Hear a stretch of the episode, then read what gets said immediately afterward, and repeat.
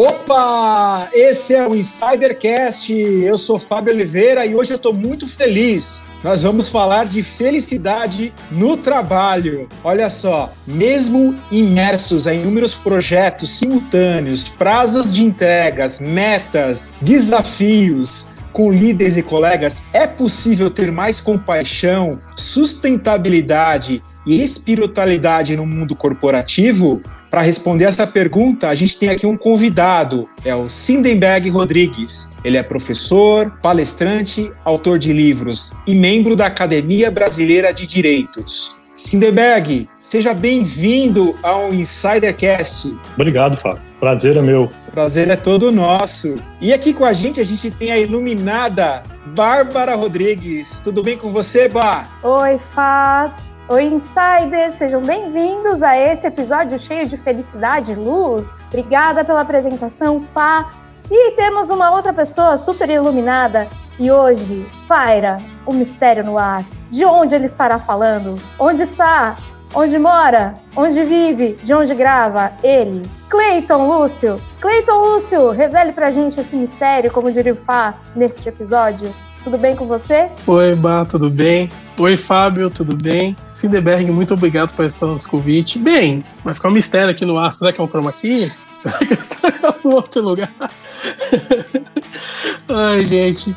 Mas muito obrigado, Insiders, por vocês estarem aqui nos assistindo também. E depois eu revelo os segredos, tá? Não se preocupa, não. Mas começando, professor, eu gostaria de fazer uma pergunta. Qual é o conceito de felicidade no trabalho para você? Então, é um tema bastante complexo, porque depende fundamentalmente da peculiaridade de cada um ser feliz. Quer seja no trabalho, quer seja na vida pessoal, né? Mas no trabalho especificamente, um fator decisivo é a pessoa trabalhar com aquilo que gosta, em primeiro lugar, e um, um, outro ponto fundamental é o líder, a liderança. É um livro muito interessante de um paulista chamado Alexandre Teixeira. O livro dele chama Felicidade S.A. Ele fez tipo uma pesquisa, é a maior é, quantidade em centímetros cúbicos que eu vi de assuntos sobre felicidade no trabalho. E se a gente puder resumir aquele livro maravilhoso numa ideia, seria assim, o líder é fundamental para a satisfação e a felicidade das pessoas no ambiente de trabalho. Por quê, né? O líder, a gente fala gerente. Gerente rima com gente. Então, se o gerente foca em números, não rima com números, não rima com, não rima com meta. É, e quem tem que cuidar de número, meta e a busca de por resultados são os especialistas, são as pessoas, membros da equipe. O papel do líder é fundamentalmente fazer as pessoas felizes. Infelizmente, nesse livro fica constatado que a maior parte das pessoas que se sentem infelizes no ambiente de trabalho tem a ver com a liderança, tem a ver com o chefe. Então, esse fator é muito, muito preponderante para a felicidade das pessoas. Porque às vezes a pessoa está trabalhando naquilo que gosta, mas sendo gerido de uma forma que não gosta. Então, fundamentalmente, até adoece nesses aspectos. É, um cuidado que eu tive muito grande na minha vida profissional como, como líder foi exatamente fazer uma, uma gestão de tempo bem feita para mim, para eu ter tempo para o essencial. O essencial realmente é fazer a inspiração inspiração da equipe na busca pela autossuperação, na busca por resultados, no atingimento de metas e objetivos é, e, e, outras buscas é, relacionadas com, a, com, as nossas obrigações profissionais. Então, se a pessoa é, é feliz naquilo que trabalha, ou trabalha com aquilo que gosta, e tem uma gestão, uma liderança boa, que a trate bem, que a inspire realmente, ela consegue a felicidade no trabalho. Outros quesitos é ambiente, né? segurança do trabalho, saúde ocupacional, mas são todas questões secundárias que ela, elas afluem para a felicidade, mas não são determinantes. As pessoas elas podem até inovar e também improvisar é, nesses aspectos, mas não conseguem mudar se elas não gostam do que fazem e de quem está sendo por quem está sendo liderado. Benberg, tem uma outra questão que é quase um paradigma, né? Que a gente não pode ter produtividade e ser feliz ao mesmo tempo. Por que, que a gente tem essa visão que não é a real, né? Por que, que a gente não pode ser feliz e ser produtivo ao mesmo tempo. Isso é uma máxima verdadeira ou é uma falácia, né? É uma mentira? É uma mentira. Você sabe, Bárbara? Isso porque a mentalidade organizacional ainda está focado em volume, em quantidade, e não em qualidade, não em maximização, não em plenitude de realização. A gente fica pensando assim, a gente sempre falou assim que as pessoas tinham que ter criatividade para inovar, para elas inovarem no trabalho, para ver outros caminhos para inovar em termos de constatar e, e, assegurar a satisfação do cliente que compra o produto ou serviço daquela empresa. Mas se a pessoa está infeliz, ela pode até gerar números, mas não vão ser números com qualidade. O que eu observei é que pessoas felizes, elas produzem muito mais com menor gasto de energia. Então você fala assim, as pessoas atingiram as metas, sim, mas como? Dando a saúde delas? Então a quantidade de doença autoimune, hipertensão, é, obesidade, todos os problemas relacionados com descuidos e também com excesso de estresse, é, cortisol, adrenalina, noradrenalina sobre o corpo, é, decorrem exatamente de uma busca desenfreada por quantidade, não por qualidade. Se a pessoa está bem, se ela está feliz, realizada, se colocando plenamente naquilo que ela está fazendo, ela vai trazer resultados com menor gasto de energia. Então ela vai conseguir produzir muito mais com muito menos esforço. Então é perfeitamente possível, porque se ela tiver um olhar compassivo, por exemplo, a gente olha para uma equipe, é, as pessoas têm diferentes origens, as pessoas têm diferentes desafios. A gente tem pais com filhos passando com, com problema com droga, a gente tem mães passando por separações complicadas, perdas, a gente tem pessoas passando por problemas de saúde, a gente tem pessoas com familiares envolvidos em diversos problemas de desafios no ecomapa. Então, se a liderança está atenta a essa questão, ela vai promover mais compaixão, quer que você se compadecer com a dor do outro, se você se colocar com a empatia também no lugar do outro, a gente preocupar com o outro. É, essa preocupação com o outro tem que ser via liderança pelo exemplo, ou seja, o líder tem que mostrar e tem que, tem que agir assim. E se a pessoa se sente assim, ela se sente mais feliz e, consequentemente, ela é muito mais produtiva, ela é muito mais segura em termos de segurança no trabalho, ela é muito mais saudável e ela é muito mais inventiva que é diferente de criativa. A criatividade, por exemplo, a gente, na época das carruagens, é a pessoa inovar no acolchoamento das carroças, né, no amortecedor das rodas. E tá agora a inventividade é a pessoa inventar o automóvel, quebrar o paradigma totalmente, sair daquilo ali. A gente está precisando hoje de pessoas que inventem, inventividade, para atravessar esse cenário complexo que a gente está passando, muito difícil, né, esse, esse período, e quebrar o paradigma e partir para novas perspectivas de negócio, de gestão, de pessoas, é, de cliente, de atendimento de pessoas, é, saúde ocupacional e, sobretudo, felicidade das pessoas de modo geral. Como é que a gente pode chegar a resultados satisfatórios de uma empresa mantendo a saúde, a segurança e a felicidade das pessoas. Tem que ter isso embutido nas estratégias da gestão. Isso tem que perpassar toda a linha dorsal da, da governança né, é, corporativa e também organizacional, para que as pessoas admitam que isso é necessário e façam e pratiquem, que isso vem da alta administração para a média gerência e para baixo. Né? O professor, a gente falou no começo do, do episódio dessa relação né, de, de amor e ódio, né, das metas, das pressões de trabalho versus a felicidade que a gente almeja ter em todo o nosso ambiente corporativo. E a gente tem visto, como você falou, diversos casos de doenças né, de trabalho que são cada vez mais comuns e alarmantes, principalmente agora no período da pandemia. A gente tem notado que as doenças mentais têm crescido consideravelmente. E você fala muito da questão da sustentabilidade 6D, que uhum. é um uhum. conceito tridimensional, onde você abrange todos os, setor, os segmentos, né? O ambiental, o social, econômico e mais três que você vai revelar agora para gente. Então, uhum. conta pra gente como que funciona isso e como que ele pode ser aplicado no mundo real. Excelente pergunta, Fábio. Vou te falar. O mundo corporativo, predominantemente hoje, ele está focado no triplo bottom line, que é, são tripés. Foi, isso aí foi criado por John Elkann, então, em 1990. O econômico, ambiental, so, é, social sustentando o lucro. Então, é um tripé. Tripé não interagem e tripé não reflete muito a realidade que a gente tem hoje. Embora tenha sido uma coisa muito bacana, porque no pós-guerra, a necessidade era reconstruir as cidades. Então, produção em larga escala, produção de tudo, de área civil, siderúrgica, de todos os aspectos, né? Então foi uma, houve uma necessidade de reconstrução. Então as pessoas pouco lembraram que existia meio ambiente, né? E também pouco se preocuparam com as pessoas em si envolvidas nisso. Quando o John Elton trouxe essa, essa questão do triplo bottom line nos anos 90, foi como se convidasse as empresas e as instituições de modo geral a pensar que existe também uma questão ambiental, se levar em conta, né? E também social, dentro e fora das empresas, das, das instituições. Então a gente precisava disso aí. Só que não refleti, isso aí foi muito bacana, funcionou por um tempo, mas a gente começou uma certa complexidade, né? As empresas se tornaram transnacionais, então elas começaram a ter ponto de presença de diversos, diversos lugares no globo. Foi necessário entender a geopolítica do local onde ia sentar uma forma de negócio. Era, foi necessário entender que existiam culturas diferentes, inclusive dentro de uma mesma corporação transnacional. Tem idiomas diferentes, tem pessoas de procedência diferente e tem pessoas de tecidos sociais totalmente diferentes em termos culturais. E, por outro lado, uma necessidade muito grande, porque foi uma, uma geração de riqueza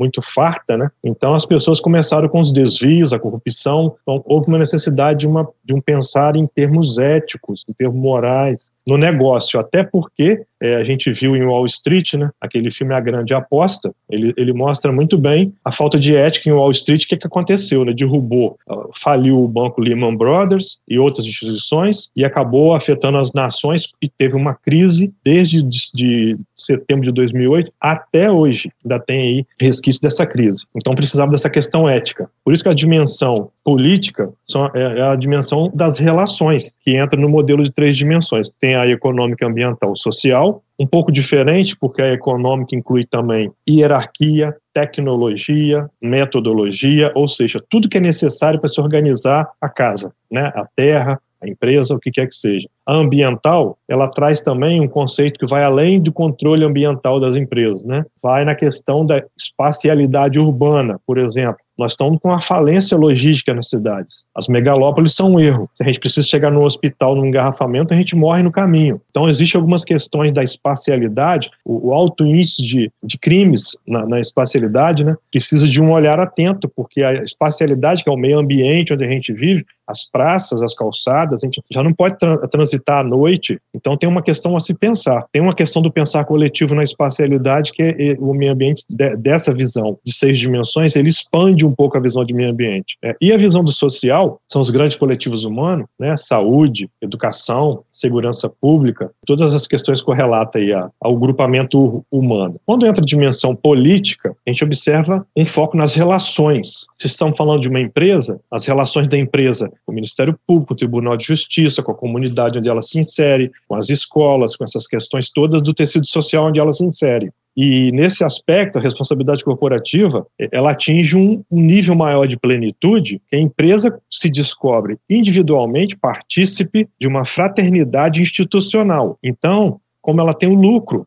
e ela tira o lucro daquele local, ela trabalhar aquele tecido social, trabalhando assim pontual e sistemicamente os problemas e as arestas daquele tecido, ela acaba se beneficiando, porque ela vai ter melhor fluência logística se ela ajudar a parte das estradas, ela vai ter infraestrutura hospitalar para os seus empregados e para os seus contratados, se ela trabalhar nessa questão da saúde, né? As questões da violência. Uma, vez eu fui dar uma palestra é, no Centro de Pesquisa da Petrobras, lá na Ilha de Fundão, e tem a favela da Maré. E teve, exatamente no dia que eu fui, teve um toque de recolher, eu não consegui chegar lá. Então você vê um negócio inclusive de excelência, porque o Centro de Pesquisa Petrobras é fantástico, inserido no tecido social não saudável, porque tem aquela favela que cresceu ao redor. Então, a gente trabalhar como empresa é, dessa questão do tecido social é uma visão mais expandida que esse modelo traz de responsabilidade social corporativa, juntando com as relações, que é as relações da empresa com as instituições, as relações da empresa com as lideranças comunitárias, a liderança da empresa com os sindicatos, a liderança da empresa com todas as organizações e onde possa haver relações. E preferencialmente relações saudáveis, relações que tenham a ética como lubrificante, em relações em que faça a, empresa crescer com a sua reputação muito mais pela credibilidade da ação real do que pela familiaridade trazida pelas publicidades pelos, e pelas diversas formas de divulgação que a empresa se faz perceber no, no, no espaço. E a dimensão cultural, ela traz uma, uma necessidade de olhar carinhosamente para a questão da regionalidade onde a gente está se colocando como negócio, como instituição, para que a gente não destrua valores. Inclusive, a gente participe do resgate das raízes emocionais, da responsabilidade do fazer, que são as tradições, as referências locais, é, que são a identidade do povo Então, toda essa questão correlata à antropologia está nessa dimensão cultural, onde está também a religião. As religiões são antropologia, então elas estão na, na dimensão cultural. E no centro tem a dimensão espiritual, que é o quê? É, na verdade, é o autoconhecimento, porque as pessoas que se autoconhecem, elas são mais é, centradas, elas são mais é, atentas, elas são mais felizes, elas sabem mais do que elas não querem ou do que elas querem, elas sabem do que elas são e o que elas não são. Então, o autoconhecimento é um ponto principal. A ética, naturalmente, que a gente falou aqui já, ela aparece exatamente aí nessa dimensão. A compaixão, né, que é aí o resgate das raízes emocionais da responsabilidade para a gente sentir como o outro, e a visão holística, que é, é, a capacidade da gente antever. É, por exemplo, está começando uma crise sanitária lá na China. É contagiosa, já pegou em muitas pessoas, come, vou começar a fazer exercícios é, de, de futurologia, ou seja, conseguir a antevisão. Então, quando você traz um modelo desse de sustentabilidade, substituindo o triple bottom line, que é uma visão muito para dentro da empresa, então, quando você bota um modelo que você olha para fora e além, você dá às pessoas a consciência holística. Então, os empregados trabalham com uma visão muito mais mais ampla. Então, as propostas de inventividade elas são muito mais efetivas, que as pessoas constroem soluções, não mais produtos e serviços. Professor, você acabou respondendo a minha próxima pergunta, que seria sobre expandir o tema político, cultural e espiritual. Mas eu achei sensacional a sua resposta pelo seguinte, né? Eu sou uma das pessoas aqui na mesa que está mais fora do mercado corporativo, né? Sempre falo isso nos episódios, mas uma percepção que eu tive logo nas primeiras entrevistas é o seguinte: realmente as empresas elas estão começando a realmente querer integrar completamente, se integrar completamente com a sociedade, não mais apenas visando lucro, né? Eu não, não vou me lembrar qual é o episódio específico, mas um, um dos entrevistados até citou um exemplo, eu acho que foi a Dow. Ele citou um exemplo de que, por exemplo, é, eles se posicionaram na eleição americana, norte-americana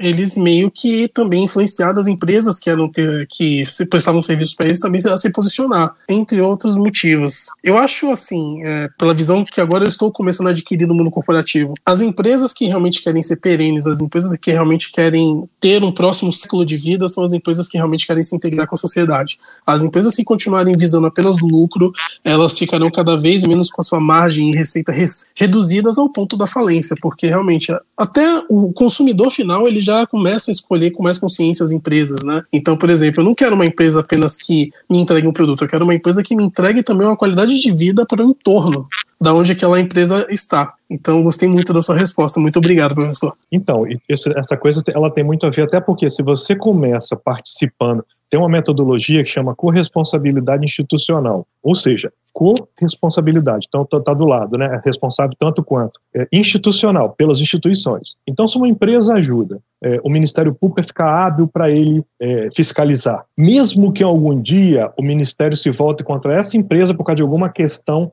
que precisa ser apurada. Mas é melhor ter um Ministério Público ágil, funcional, como a gente tem visto aqui no Brasil em um monte de, de, de situações, do que um, um ministério passivo, tímido. Então, a empresa participando de hospitais, o que, que precisa para esse hospital ficar muito bom? Falta uma UTI neonatal para as crianças que nascem com a necessidade de ficar um tempo no hospital. Ó, precisamos também de arteriógrafos, precisamos também de intubadores, precisamos de material para intubação, que não temos. Isso aí fora da pandemia, eu estou falando. Né? A empresa participa daquilo é, e o interessante é que se você participa do aprimoramento do tecido social, onde você se insere como organização, você está assegurando o seu futuro. Essa é uma visão de longo prazo. Eu vi casos de empresas assentadas na África em que o filho do CEO pegou ebola. Então, você veja, se as empresas trabalhassem para vacina, para exterminar essa questão desse vírus lá, talvez o menino não pegasse esse vírus. Eu vi casos também de um filho de um CEO que foi assassinado em Lázaro Cárdenas, no México. Violência muito alta pelo tráfico de drogas ali participar da evolução e do aprimoramento do tecido social é o atestado de continuidade da empresa naquele tecido. Porque se o índice de violência sobe demais, aí a fluência logística está baixa, é, adoecimento. Na, na, empresa que eu trabalhei em Vitória, teve uma época, acho que foi 2006, teve um grande, um grande absenteísmo de dengue as pessoas. Então a gente trabalhou as questões da campanha da dengue fora para ajudar as secretarias é, municipais de, de, de saúde a debelar essa epidemia, porque naquele momento estava afetando tudo. E a dengue é, exigia muito tempo das pessoas em casa. Né? Então, assim, é muito importante para o negócio hoje enxergar que existe a dimensão política, que não é só política partidária, é, é política de relações. Então, por exemplo, a política partidária também é importante, porque tem que estar participando, não dando dinheiro para a campanha. Eu sou totalmente contra isso aí. É, a gente participar de uma forma assim, mostrar aos empregados quais são as propostas que são interessantes, mostrar aos terceiros, os contratados também que direção seria interessante para o país naquele momento, para que as pessoas fluíssem a favor daquele tipo é, de líder. Né, vamos dizer assim. Então, e também todas as questões do aprimoramento. Por exemplo, o sindicato, normalmente, é, as empresas veem o sindicato como inimigo. Não sei agora como está, que é um tempo que eu estou aposentado, dois anos, né? mas o sindicato é importante, porque os empregados têm um, um elo, uma instituição, que vai ajudá-los a, a, a reivindicar os direitos deles. Tem que ter essa voz. Então, assim, a empresa tem que olhar isso com um olhar muito integrativo. E graças a Deus, na empresa que eu trabalhei, isso era permitido, a gente dialogar com essas, com essas entidades todas para que a gente fluísse a contento. E à medida que a gente foi evoluindo, por exemplo, a gente trazia para dentro da empresa, para falar dentro da empresa, Leonardo Boff, Frei Beto, Fábio Feldman. Então são pessoas, em primeiro momento, batem contra empresas, né? No, no momento lá atrás, eram mais radicais, inclusive. Mas era importante ouvi-los para ver o porquê e como é que a gente e o que que a gente tinha que, que melhorar. Conversar com os promotores, com os procuradores, juízes, também foi importante numa relação ética para a gente entender como é que a gente podia implementar uma, um, um sistema de compliance trazendo um promotor falando para os gerentes e para os empregados: Ó, eu sou promotor, eu sou a pessoa que puno, então eu posso multar vocês em 20% do faturamento bruto da empresa se vocês tentarem corromper um agente público. Então é muito importante essa relação, misturar empresa com tecido, naturalmente, com a integridade necessária, para que a gente estabeleça um diálogo de evolução com essas. A gente aprende muito com essa exposição ao lado fora, né, lado de fora da empresa. É, Sidenberg, o, que o, o episódio que o Clayton mencionou realmente é o da Dow Química, com a Mariana Orsini, é o nosso episódio número 15, e conversa da nossa primeira temporada, conversa muito exatamente com o que você está trazendo aqui, com esses pontos que a gente tem que ter esse cuidado mesmo de conversa, né, de diálogo entre sociedade, empresa, entre trazer todos esses pontos de vista para que a gente haja de uma maneira mais orgânica, né, na, ali no, no dia a dia, enfim, como instituição, né, e falando ainda no 6D, eu queria que você falasse, você já trouxe aqui para a gente, mas que você aprofundasse um pouco mais os benefícios que a sustentabilidade 6D traz para as empresas. Tá, Joeba. Então, não sei se vocês chegam, vocês são muito novos, talvez vocês não lembrem de, do sistema DOS, que era uma tela bem escura, cheia de caracteres, né? E o sistema Unix também. Então, era, são sistemas operacionais antigos. Eu lembro. Del asterisco ponto asterisco. Ô, Fábio, essa carinha de novo, o que, que você passa nela? CL, CLS.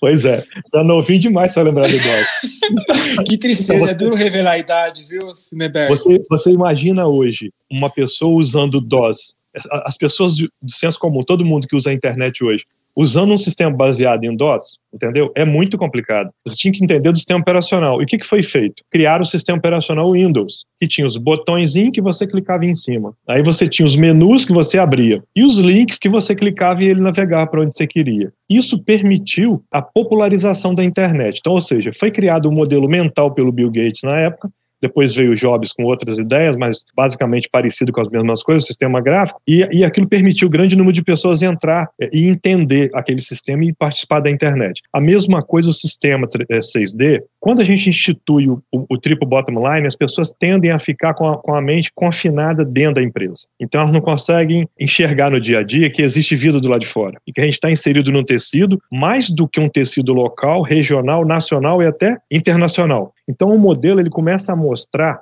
é, que existem formas de reconhecer perspectivas na gestão que habitualmente a gente não tem. Então quando a pessoa começa a enxergar as relações externas. Isso, normalmente, quem entende é a área de relações institucionais, né? Normalmente, que, que lida com essa parte. O pessoal da área de manutenção, produção, vendas, não está no dia a dia, você não consegue entender perfeitamente que existe uma necessidade relacional na empresa. Então, à medida que a gente vai expandindo isso, cultura, as diferenças culturas em integração para uma transnacional, né? Inclusive, existe uma coisa chamada fuso horário, que complica a vida de um monte de gente dentro da transnacional. Por exemplo, quando a gente está trabalhando numa transnacional, é, a gente, domingo à tarde no Brasil, já é segunda-feira em alguns países, então as pessoas começam a te mandar relatório. Quando você está no Brasil, saindo do seu expediente, cinco e poucas, seis horas da tarde, e você vai embora, nos Estados Unidos está começando a trabalhar. Então, existe uma questão temporal também para se olhar na, dentro da questão cultural que não é enxergada no dia a dia e aquilo afeta as pessoas, porque a gente vive no presente contínuo. Se domingo à tarde eu recebo demanda de relatórios e eu já começo a abrir aquilo, minha vida começa a ficar assim, é, ainda mais com o celular, o risco da gente não ter um modelo holístico como esse, que abra a visão da gente, mostrando que é, a gente não pode entrar naquele ritmo é, da aceleração transnacional, pelo menos não sem se dar conta de que está entrando, porque as pessoas tendem a trazer o tempo tecnológico para o ritmo orgânico. E a gente quer correr na velocidade das máquinas para dar conta daquele monte de e-mail, relatório e tudo mais que tem que fazer. Então, esse modelo ele dá uma freada nessa questão. A outra coisa, ele, ele, ele cria uma necessidade de você olhar para o sujeito com um pouco mais de atenção e sensibilidade. E um pouco também de racionalidade, porque hoje está faltando racionalidade na, na, maneira das pessoas verem as coisas. As pessoas não, olham, não enxergam o limite. Eles querem bater a meta de qualquer jeito e, não tem razão naquilo. O capitalismo ele é irracional por natureza, né? Time is money e vamos nessa, né? E ninguém falou que time is time Money is money. Quem inventou essa mistura, mistura de grandezas estava mal intencionado. Mas quando você foca no modelo mais holístico, você começa a perceber, você isolar a, a variedade na quantidade, você começa a olhar particularmente, você começa a ter um olhar mais atento para o especialista. Então, você começa, a, como gerente, a propor metas e, e, e perspectivas para ele, de forma que ele se nutra daquilo para frutificar em inventividade. Eu lembro que eu sou de uma cidade do interior do Espírito Santo e lá tinha uma festa do padroeiro que era dia 24 de junho. Quando chegava dia 24 de maio, de madrugada, o prefeito pintava o meio-fio da cidade de branco. Né? E a gente acordava dia 25 de, de maio, falando, ó, daqui a pouco, daqui a um mês vem a festa. Então aquele meio fio branco significava a festa. Então as pessoas começavam a correr, as meninas iam fazer roupa para o baile, o fogueteiro ia preparar os fogos, o pessoal ia preparar as comidas das quermesses, a banda ia ensaiar para tocar nos desfile, desfile cívico, e aquilo era um, a cidade entrava num processo energético de produção muito curioso, porque tinha na frente um meio-fio falando, vem a festa. Aí chegava o dia da festa, tinha o desfile, aí depois tinha as quermesses e tal, à noite tinha o baile, depois tinha os fogos, queimavam e acabou a festa. As pessoas voltavam para a sua situação. Né? A pergunta que eu faço para os alunos, às vezes, na, na sala é assim: quantos meio-fios vocês estão pintando para vocês mesmos? E, e a pergunta que eu faço para os líderes é: quantos meio-fios vocês estão pintando para os seus liderados? Porque a obrigação gerencial é gerar pessoas felizes fazer as pessoas serem felizes. E às vezes a felicidade não está diretamente relacionada com o trabalho, mas pode ser uma viagem, dar uma viagem à pessoa, para ela deslanchar no idioma, pagar um curso de pós-graduação para a pessoa, ouvir a pessoa. Às vezes eu, avaliação de desempenho, às vezes, na Orbital, eu perdia duas, três horas com cada pessoa. Às vezes eu escutava problemas no casamento, às vezes eu aconselhava, às vezes eu sugeria algumas coisas. Muitas vezes eu sugeria é, para as pessoas é, procurarem uma, uma psicoterapia ou uma terapia qualquer, nesse ponto da, do modelo das seis dimensões, na dimensão espiritual tem o autoconhecimento, e quando você começa a detalhar o modelo Aí eu estou falando mais assim, tecnicamente, né, que não estou falando aqui filosoficamente, mas ele é bem pragmático. Quando você começa a detalhar, na dimensão espiritual, existe o autoconhecimento como ponto um. Então você tem que inspirar a pessoa. Se ela não quer uma psicanálise, tenta uma terapia breve e, e uma terapia eh, comportamental, ou ela vai numa yoga, ou, ou procura alguma outra coisa, para elas se conhecerem. E, gente, foi muito interessante. A minha experiência com esse modelo foi assim, só para vocês terem uma ideia, né? Quando eu, eu assumi a equipe na ArcelorMittal, o meu, o meu departamento tinha era o segundo pior clima organizacional da empresa. E eu era da área de informática, fui deslocado para a gerência nessa área de comunicação e responsabilidade corporativa. Nós começamos a usar esse modelo que nos foi apresentado é, por um filósofo da Universidade Federal do Espírito Santo, que chama Karel Franz Vandenberg. Está vivo até hoje, ele tem, vai fazer 102 anos em agosto. É, ainda está meio, ainda está quase totalmente lúcido. Há pouco tempo ele me deu entrevista. Eu até publiquei no LinkedIn.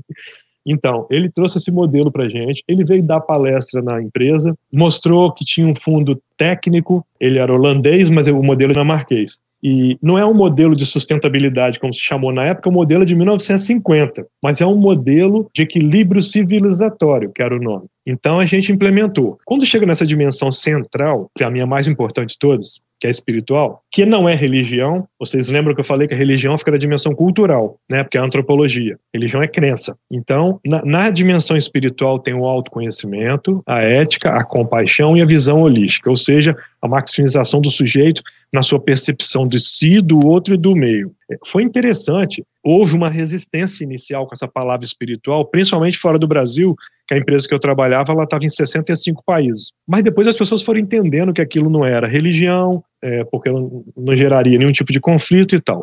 E foi muito interessante que no período que a gente estava implementando, a, finalizando essa parte, a Exame fez uma, uma matéria muito bacana. Se vocês colocarem no Google é, C, C de casa, S de sapo, O, e escreve Exame, CSO Exame, vocês vão ver a matéria. Eles criaram um cargo acho que nos Estados Unidos na época, é, que tinha o CEO, o CFO, o CIO, eles criaram o CSO, Chief Spiritual Officer. Não sei se vocês viram essa matéria. Muito legal. É, e eu vi duas, duas matérias interessantes na exame né, nessa época. Essa e logo depois saiu uma sobre capitalismo consciente, que é deslocar valores para o centro da cultura, ou seja, dimensão espiritual. Que é, o centro são os valores, está no centro do modelo. É, é muito interessante que o mundo está pedindo uma gestão mais sensata, né, racional, mais sensível, mais holística. Para quê? Para o bem da sobrevivência do negócio.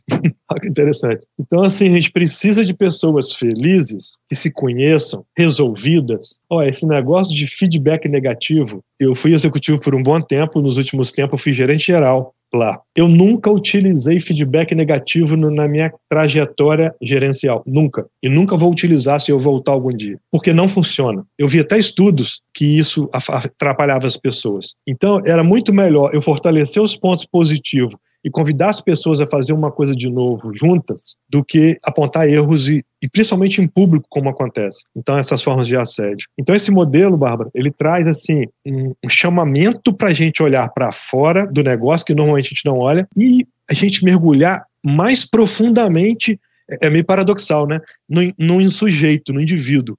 Ou seja, na, na peculiaridade individual. Porque quando as pessoas se conhecem melhor e elas percebem os pontos a melhorar por elas mesmas e os pontos fortes que elas têm, e você pinta meio fios para ela, de forma que ela vá melhorando e vá criando cada vez mais, você pode dar criações assim fantásticas para elas fazerem. E, e nós estamos falando assim de junções de áreas muito interessantes. Por quê?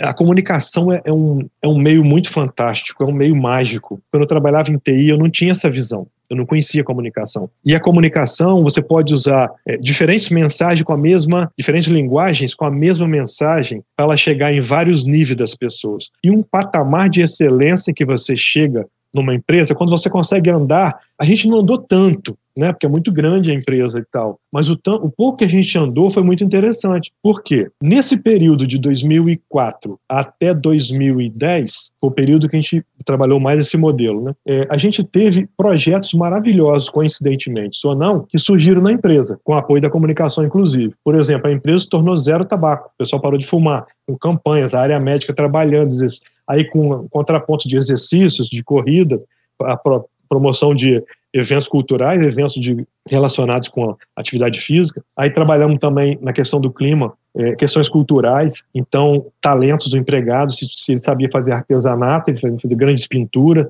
se ele sabia tocar algum instrumento. Então, pelo autoconhecimento, as pessoas foram desenvolvendo, foram descobrindo dons que elas tinham e aquilo foi ficando uma a empresa ela vicejava ela, ela ela pulsava. Então a gente percebia as, as criações dos, dos melhores projetos, os maiores projetos, foi nesse período. Muitos projetos. Quando a gente põe na linha do tempo, é admirável. Então você vê assim, se o empregado está feliz, se o gerente está satisfeito, porque o gerente também é um elo muito esquecido. E esse modelo, ele trabalha muito a liderança, ele preocupa muito com a liderança. Eu lembro que eu perdi meu pai num ano, num acidente muito ruim, perdi uma irmã e eu tive depressão, porque eu não cuidei do luto, eu estava em viagem internacional, aquela confusão, eu não vivi, um, eu estive com a minha família no velório, nessas coisas todas, mas não parei para absorver a perda. E eu tive uma depressão. A área que menos me ajudou, gente, é, eu falo isso aí com muita tristeza, porque a área é uma área que deveria ajudar, foi recursos humanos. Então, a, a, a pergunta que esse modelo faz é assim: recursos humanos não estariam se tornando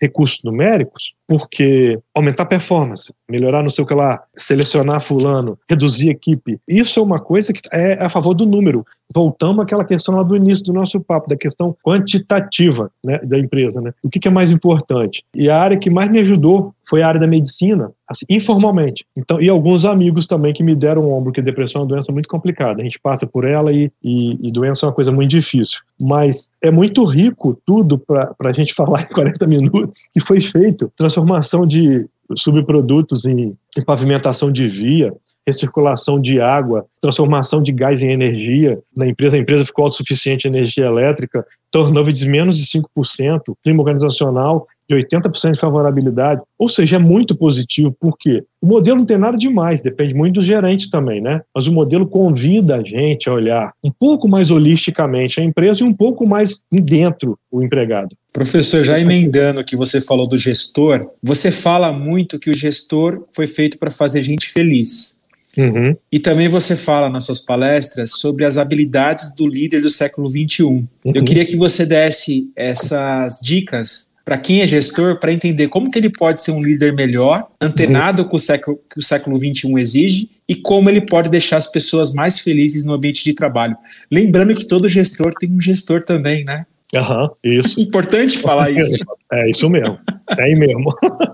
e precisa ser bom também. Então, quando a gente fala liderança, a gente fala liderança também do topo da organização. Um ponto muito importante é que você não consegue implementar um modelo de seis dimensões se o presidente da empresa ou a alta administração não comprar a ideia, não acreditar nela, né? E eles que fazem isso acontecer.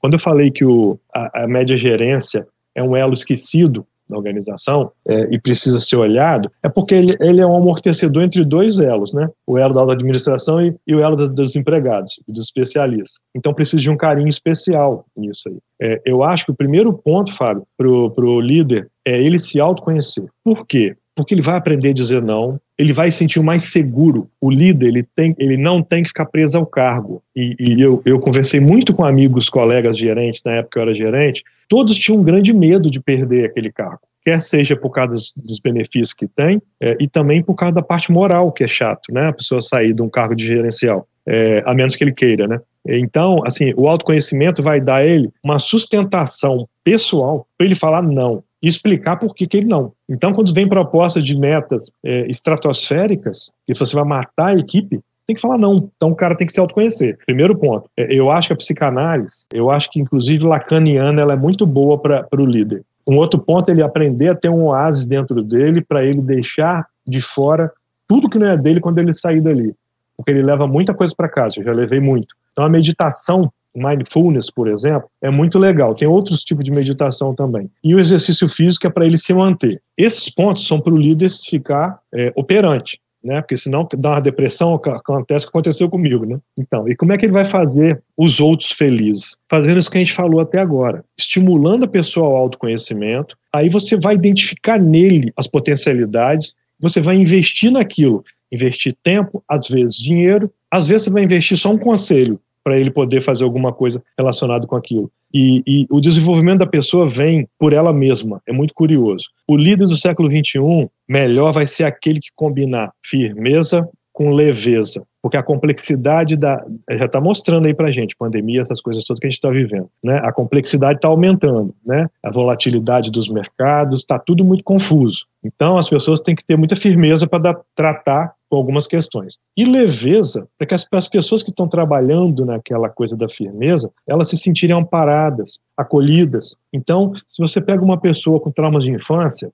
que não trabalhou isso em análise, não trabalhou isso em nenhum autoconhecimento, são pessoas muito instáveis, são pessoas de humor é, muito variável. Tem pessoas que precisam, inclusive, tomar remédios psiquiátricos. Né? Eu já trabalhei em equipes que tinham pessoas com dependência química, e eu ajudei nesse ponto. Foi uma questão de honra trazer a pessoa de volta, até porque a pessoa era brilhante. Então, assim, as pessoas têm diferentes demandas, as pessoas têm diferentes desafios, e a gente tem que trabalhar isso. Como é que você vai conseguir dar leveza?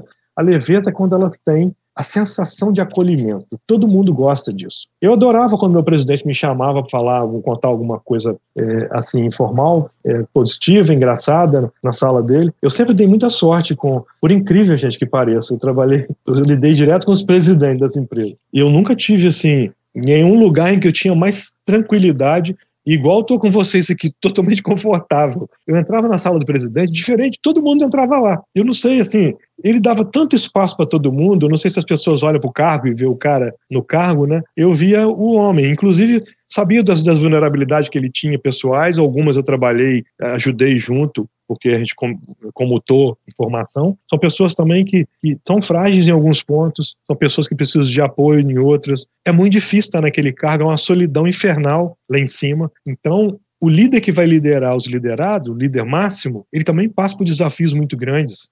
E as, as demandas que vêm para ele são mísseis e a forma que vem são é agressiva. Então, assim, como mais, mais alto, mais aceita pancada, né? Então a gente tem que ter esse olhar também. E para a média gerência, é, eu convido a área de RH a dar uma melhor olhada para que, que as pessoas precisam e conhecer um pouco o modelo, para ver assim, como é que a gente pode trabalhar essa questão corporativamente do autoconhecimento. A gente não pode obrigar uma pessoa a ir para um consultório, né? A gente não pode obrigar uma pessoa a meditar, a gente pode mostrar às pessoas a, os pontos positivos disso e como é que isso vai ajudar, né? Então, as competências desse líder, que é futuro, mas já está muito presente, ela passa muito por questões humanas. Ela começa a sair um pouco daquelas questões é, de produtividade, resultado, porque isso aí é decorrência. E não adianta. E a pessoa que começa num ritmo tecnológico, correndo atrás de um tempo que não acaba, porque é sem fim, o presente contínuo, é, a pessoa vai, ela bate a meta até ela não conseguir, daqui a pouco ela cai dura. Então você vai ver no quinto gerencial da maioria remédio para hipertensão, ser remédio para depressão,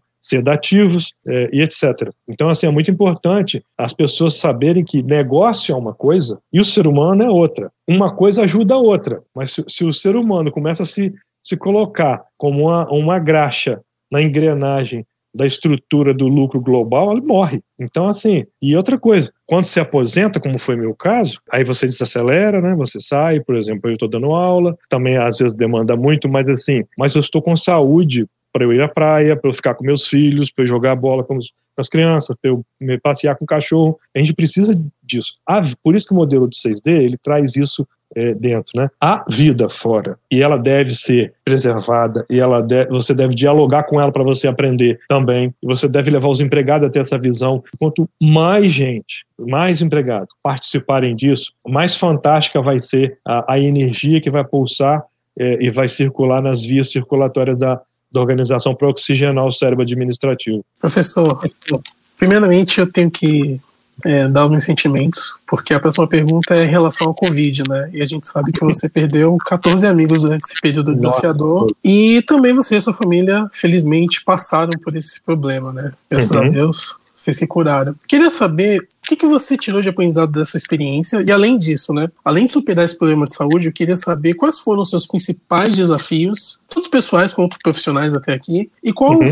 quais foram os maiores aprendizados que o senhor tirou de tudo isso? Ótima pergunta. Então, é, desafios, né? Meu desafio maior é, no trabalho foi a média gerência, porque quando a gente trazia as propostas de modelo, é a, esfera mais ocupada, né? a esfera mais cobrada e um amortecedor entre dois mundos, como eu falei. Então eles pensam assim, mais uma coisa para me preocupar, como se eu não tivesse um mundo de trabalho. Então a resistência gerencial em relação a um modelo diferente do que está em vigor foi muito difícil. É, tivemos que fazer um trabalho muito de formiguinha, porque a campanha era genérica, né? A gente tinha que sentar e cada um é cada um, então a gente tinha que sentar e discutir isso com as pessoas. A nossa relação com o meio externo, é, ela foi muito bacana.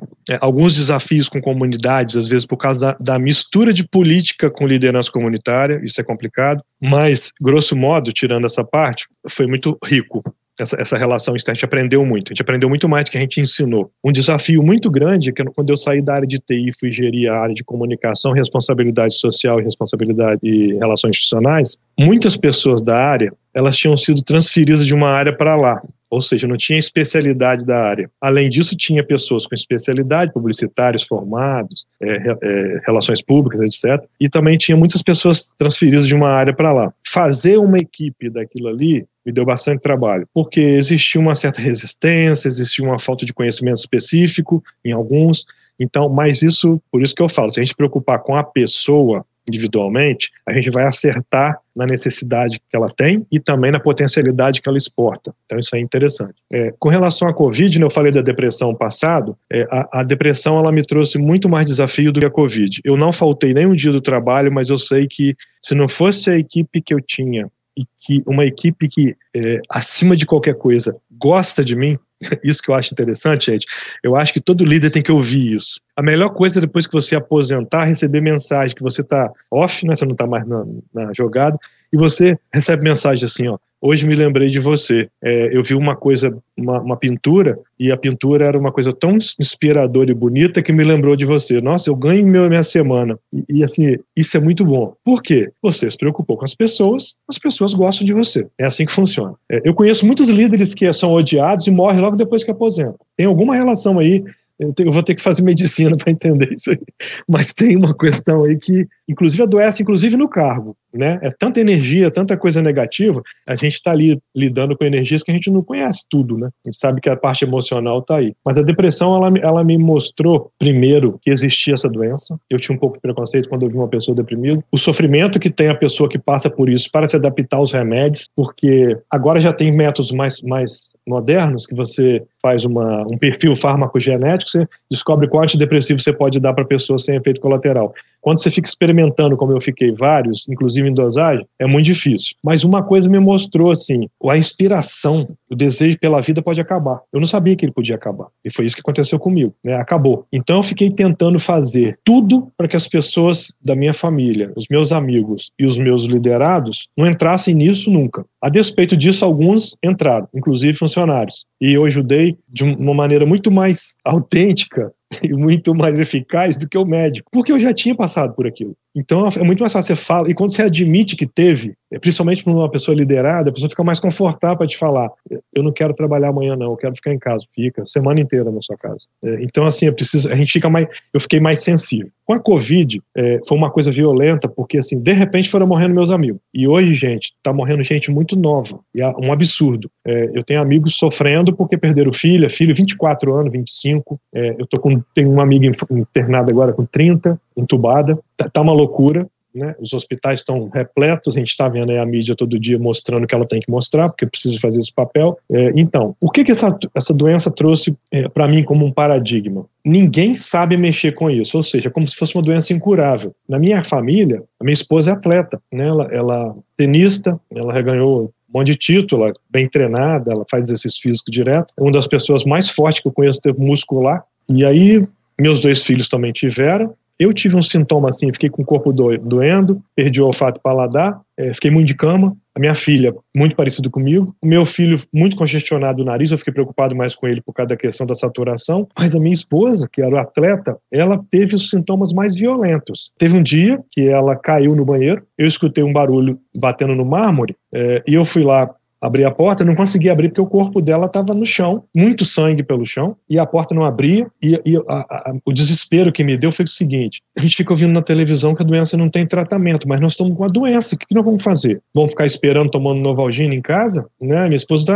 caiu, tive que chamar o SAMU. Acabou que a gente limpou o sangue todo, ela tomou oito pontos na, na cabeça, e ela foi a pessoa que teve sintomas mais violentos, vômito e etc. Coisas muito desagradáveis. E depois que passou tudo isso, eu acabei meus sintomas, minha filha, meu filho, tal. As crianças recuperaram rápido, é 20 anos e 18, e depois de um tempo, ela recuperou mais rápido que a gente, a volta dela. O pulmão dela comprometeu 5%, o meu comprometeu 25% na época. Depois que passou a doença, passou um mês a doença, nós fizemos um exame, estava todo mundo com anticorpo, tudo certinho. É, eu comecei a ter umas coisas esquisitas pra caramba. Nossa, eram coisas muito estranhas. Eu amanhecia com dor em tudo quanto é lugar, na perna principalmente. Tinha dia que eu ficava tonto, assim, ficava, eu ia andar, ficava com, sem ânimo, sem, sem assim, é, prumo, se equilibrando. Me dava umas doideiras de gosto na boca quando eu ia comer. Eu já estava com o olfato e o paladar de volta. Mas o, o sal parecia extremamente salgado às vezes, O doce parecia muito doce e muitas vezes a comida parecia amarga. Isso, gente, dois, três meses eu fiquei assim. Então, assim, é uma doença muito diferente das doenças que a gente está acostumado a ver. Porque ela enfraquece, eu acho que ela enfraquece as vulnerabilidades que a gente nem sabe que tem por dentro. Dor na junta, vai dando e tal. E eu acho uma coisa, como eu falei a história da carruagem do carro, né? É, fazer uma carruagem mais confortável é criatividade, mas fazer um carro é inventividade. Eu acho que em termos dessa doença, eu acho que o tempo é muito curto em relação à parte orgânica para uma pesquisa que que chegue nisso, mas é, a doença ensinou para gente que ninguém sabe nada. E disso, a doença trouxe para gente um novo pensar. Não sei se vocês estão observando a, a necessidade de interdependência é, e a, essa que a gente tem é muito grande. Então, somos individualmente partícipes de uma fraternidade institucional, universal. Precisamos ajudar uns aos outros. Então, essa, essa solidariedade corporativa que pintou já era uma coisa demandada antes. Dentro do modelo das seis dimensões, a gente sugere que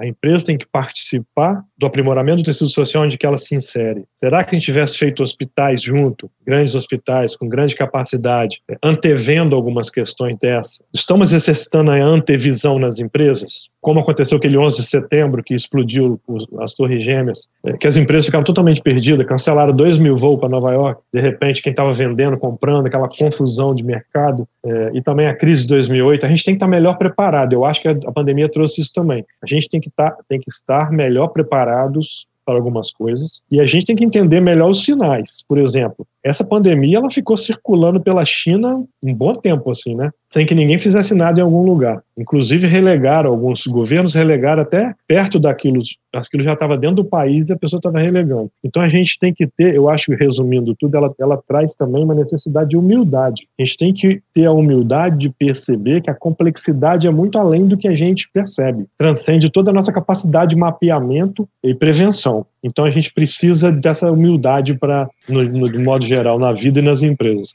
Stenberg, eu acho que você conseguiu resumir muito além de Covid, uma questão que é de humanização das empresas, é, da nossa vida como um todo.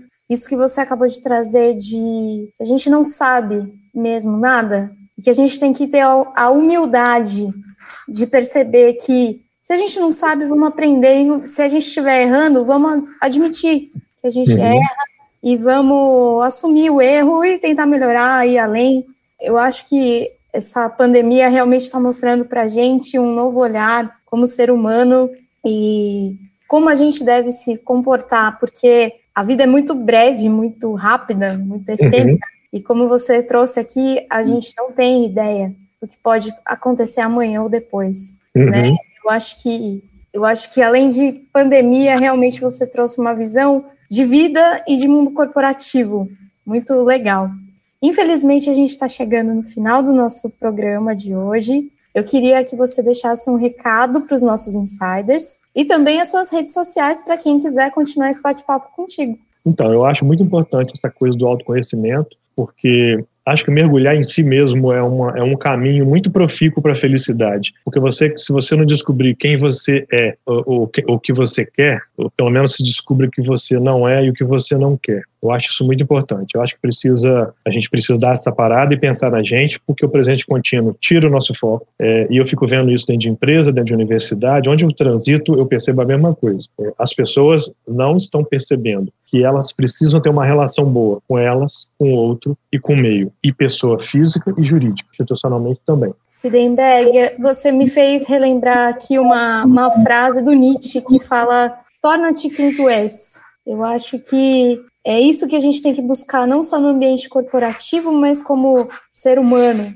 Teve uma outra coisa que você falou aqui ao longo do episódio que me chamou muita atenção. A área de relacionamento humano tem que ser realmente humana e não contabilizar números, contabilizar metas. Isso a gente tem visto ao longo desses últimos 85 episódios que está sendo cada vez mais latente para as empresas buscar esse autoconhecimento, essa humanidade. É, são, como a gente diz aqui, são pessoas lidando com pessoas e a gente tem que lembrar disso a cada vez que a gente for comentar ou for vender ou for fazer o que for É, às vezes a gente está tão atribulado, tanto no nosso meio corporativo como na nossa vida, que a gente esquece que do outro lado tem um ser humano, né? Eu acho que realmente a gente tem que lembrar que no fim todo mundo é igual realmente, né? Todo mundo vai para o mesmo buraco, todo mundo é feito do sangue da mesma cor e isso independe de raça, de religião, dos seis Ds, todos aqui que você trouxe para a gente, né? Então eu queria muito te agradecer por aceitar o nosso convite, agradecer aos insiders que estiveram aqui com a gente em mais esse episódio, em mais essa temporada, e agradecer também ao Clayton, ao Fábio, por estarem aqui com essa, conosco nessa jornada chamada Insidercast, nesse foguete que só sobe, porque foguete só sobe, não desce. Clayton, é com você. A gente se encontra num próximo episódio. Até lá. Obrigado, Cinderberg. Obrigado, Bar. Obrigado, Fábio. Gente, é, durante a, a, fala do recado dele, eu acho que ficou muito latente né, a história do Covid. Eu acho que o Covid fez um processo que nós já estávamos iniciando, né, é, ser acelerado, que é o processo de repensar o que é realmente importante nas nossas vidas. E também percebemos como as nossas vidas são frágeis e podem ser muito breves. E ao perceber isso, a gente percebe realmente que existe uma pequena coisa, né, que poucas pessoas são conscientes, mas que todo mundo inconscientemente busca, que é a busca pela felicidade. E quando você entende que a sua vida é breve e ela pode, infelizmente, ser tirada a qualquer momento, ser tirada por um vírus que ninguém conhece, a cura, as pessoas começaram a perceber que sim, a busca pela felicidade ela tem que ser feita de maneira consciente o tempo todo. E durante esse episódio ficou muito claro aqui também, né, que nós devemos buscar a felicidade principalmente no local onde a gente mais passa tempo nas nossas vidas. E principalmente no local onde nós dedicamos mais força e energia nas nossas vidas, que é no nosso trabalho.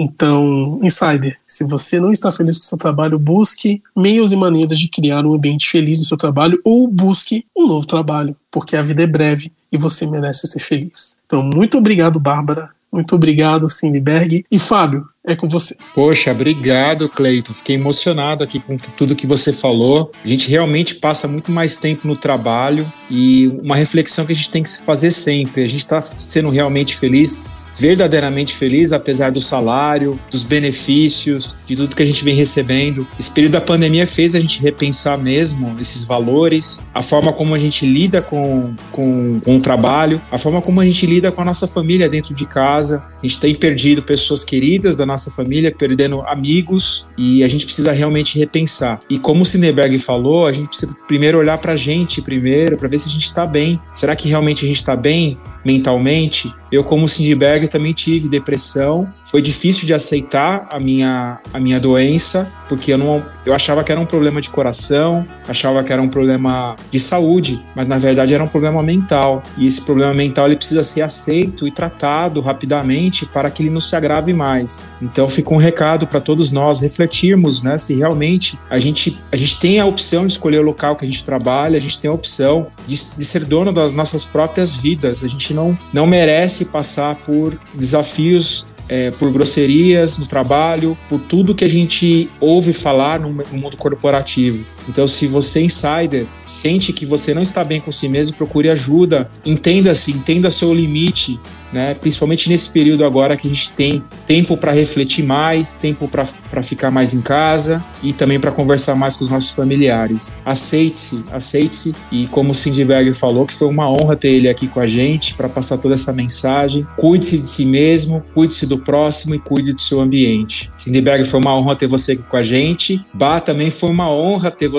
aqui. Insiders também, sempre vocês aqui junto com a gente. Obrigado. Se vocês gostaram desse episódio, compartilhe, faça a mensagem que o Sindberg passou aqui, todo esse ensinamento de anos de carreira como professor, palestrante, e faça essa mensagem chegar a mais gente. Compartilhe o episódio, siga o Insidercast nas redes sociais, arroba Insidercast no Instagram, no LinkedIn, Insidercast, e também envie uma mensagem pra gente, uma mensagem de sugestão, uma crítica, por que não? E uma sugestão de entrevista também, se você acha que, que alguém merece estar aqui no Insidercast para falar, a gente vai ficar muito agradecido com a participação de vocês. Bom, eu vou desligando a nave aqui, minha nave mais reflexiva hoje, e vamos todos procurar a felicidade e acabar esse programa de uma forma alegre mais reflexiva sobre tudo que está acontecendo. Grande abraço a todos e eu fui!